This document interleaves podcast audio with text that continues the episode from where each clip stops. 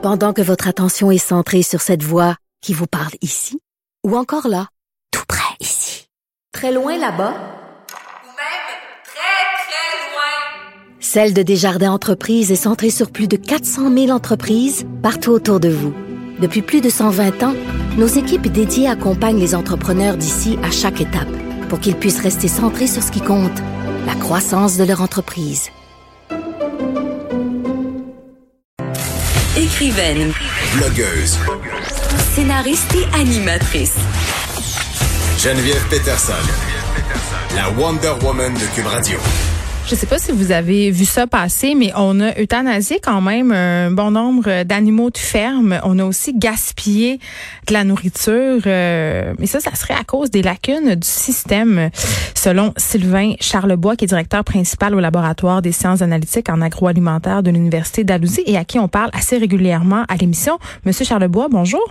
Bonjour. Écoutez, moi, euh, j'ai vu ça passer, euh, évidemment, dans les nouvelles. On a euthanasié des animaux, euh, on a jeté du lait, on a gaspillé des œufs aussi, et je comprenais pas. Honnêtement, comme consommatrice, je me suis dit comment le gouvernement, d'un côté, peut nous parler d'autonomie alimentaire? Tu sais, on, on de développer justement ce nationalisme-là d'acheter local. On nous a dit qu'on allait euh, mettre en place des mesures facilitatrices pour nos agriculteurs, pour qu'on puisse arrêter d'être dépendant de la mondialisation. On nous dit ça d'un bord, puis de l'autre côté, on tue des poussins, on tue des cochons, puis on sac du lait dans le puisard. Expliquez-moi ça. ouais, c'est euh, ça fait dur, hein. Ben, mais il faut pas blâmer euh, les agriculteurs parce que les agriculteurs le font parce qu'ils n'ont pas le choix. Et c'est là qui est le problème, c'est qu'ils n'ont pas le choix. Pourquoi ils n'ont pas le choix? On- parce que la chaîne d'approvisionnement euh, n'est pas flexible, n'est pas capable, n'est pas en mesure de s'ajuster. Puis le goulot d'étranglement, c'est vraiment la transformation, que ce soit au niveau de la transformation animalière, là, avec euh, les euh, abattoirs qui ferment, là, ça crée des arriérés, puis souvent, euh, le temps que ça prend pour envoyer les animaux à l'abattoir, c'est trop. Alors, à ce moment-là, le, le produit, donc l'animal, ne fait plus l'affaire. Celui qui arriverait dans nos chose. Assiettes. Ben, l'autre chose, c'est, que la pandémie fait en sorte qu'il y, a- il y a certains ports qui vaut pas, qui vaut plus grand chose. Alors, la, la solution facile, euh, c'est, c'est de, d'euthanasier euh, des porcs. Euh, donc, dans le cas des, du porc, euh, c'est 93 000 porcs. Puis moi, j'ai l'impression que c'est un, c'est un chiffre sous-estimé. J'ai l'impression qu'il y en a plus que ça. Parce que justement, on veut pas attirer trop l'attention des médias.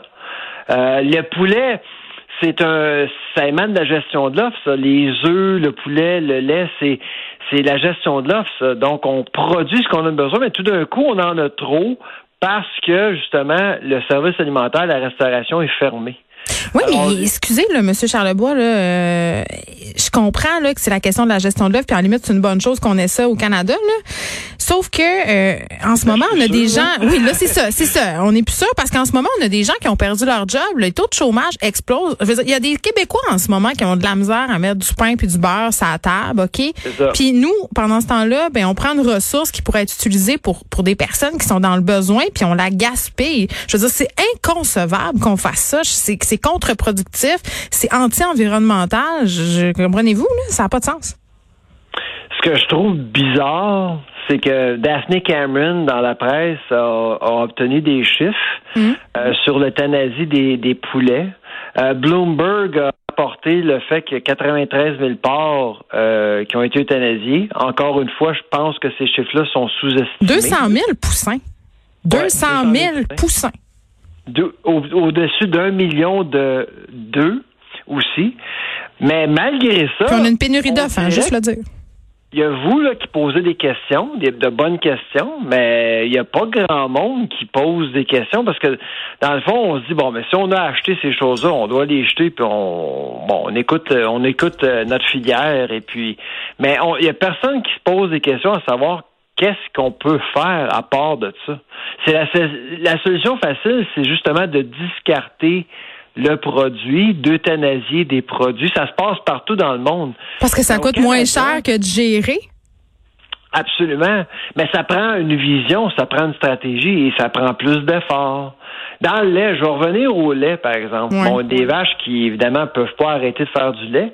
Mais on peut faire du biocarburant avec du lait. On peut faire de la vodka avec du lait. On peut Oh, là, ça me parle. une réserve Vodka? stratégique Vodka avec et lait. du lait.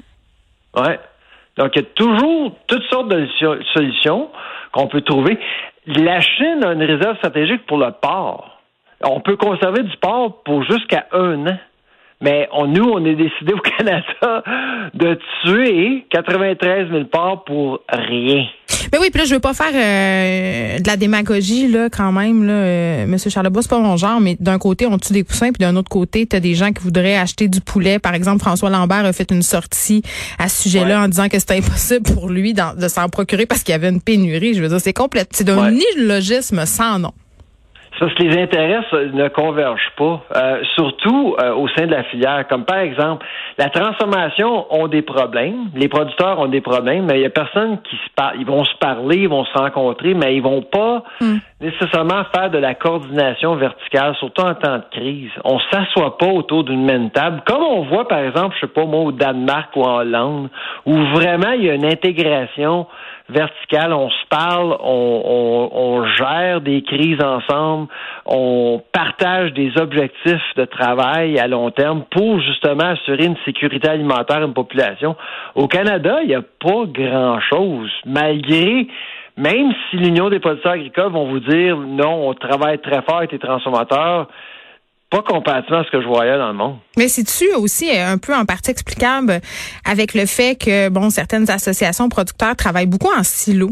On n'a pas une vision holistique de l'agriculture euh, au, au Québec.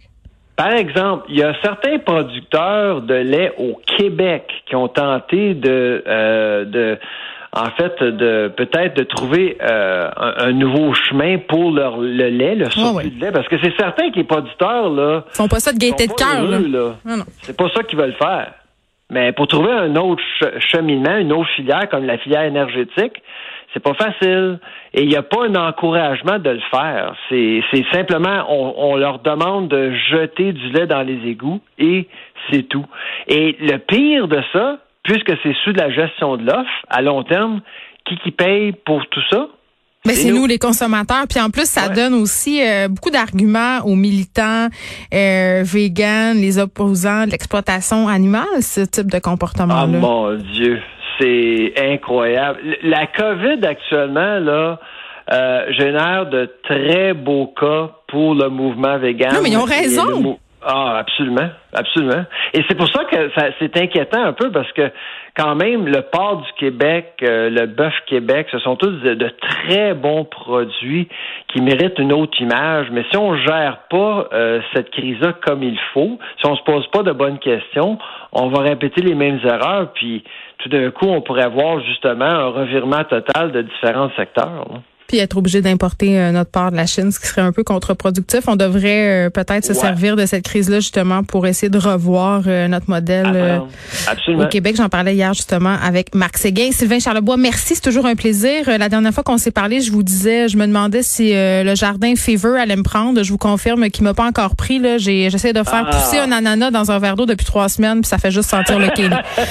Bon, c'est ça. Écoutez, je suis pas bonne. Sylvain Charlebois, directeur. je continue. Essayez Direct- encore. Je, vais, je, per- je persiste et signe. Directeur principal au laboratoire de sciences analytiques en agroalimentaire de l'Université d'Alousie. C'est toujours un plaisir de vous parler. Merci. Au revoir. De 13 à 15, les effrontés.